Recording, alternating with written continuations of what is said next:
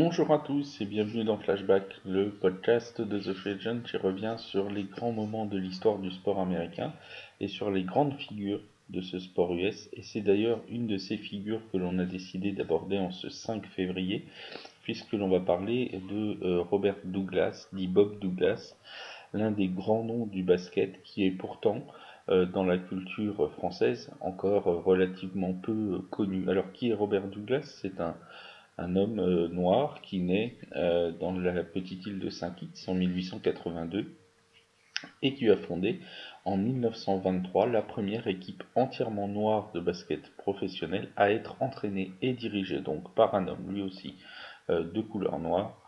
C'est donc Robert Douglas. Cette équipe s'appelle les New York Renaissance. Cette équipe des Renaissances va donc être créée en 1923 et Robert Douglas ne les lâchera qu'en 1949 quand elle cessera d'exister. Tout le temps d'existence de ces New York Robert Douglas sera à la tête euh, de cette équipe.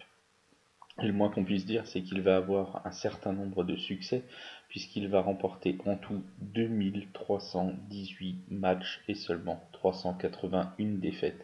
Donc sur un peu plus de 2600 matchs joués, 2300 ont été remportés par son équipe. Il va même conduire cette équipe des Renaissances jusqu'au titre suprême du World Professional Basket Tournament, qui était à l'époque euh, un tournoi euh, professionnel euh, organisé à Chicago par le Chicago Herald.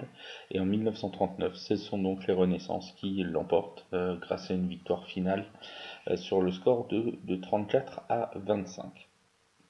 Bob Douglas ne refusera jamais euh, un match, il sera souvent invité à jouer contre des équipes blanches, contre des équipes noires, et malgré encore un monde dominé aux États-Unis et, malheureusement dans, beaucoup de pays par la ségrégation raciale à cette époque, il va franchir régulièrement les frontières des États, parfois quand il ira euh, dans d'autres villes.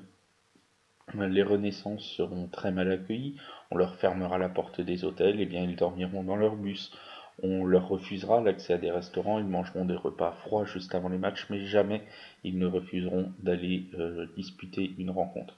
Parfois même, Robert Douglas emmènera son équipe jouer deux matchs le même dimanche dans une ville. Ils vont jouer deux matchs consécutivement avant de, retourner euh, à New York. Robert Douglas est surnommé aujourd'hui le père du basket noir professionnel. Et pourquoi on en parle en ce 5 février? Tout simplement parce qu'il a été élu il y a 50 ans jour pour jour, le 5 février 1972, au Hall of Fame de basket. Et c'est le premier afro-américain à entrer dans ce Hall of Fame.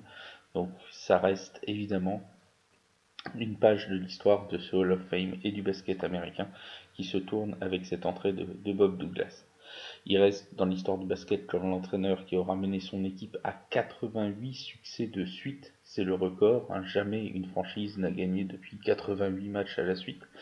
Et il va rester donc dans l'histoire en général comme le premier afro-américain à entrer dans le Basketball Hall of Fame.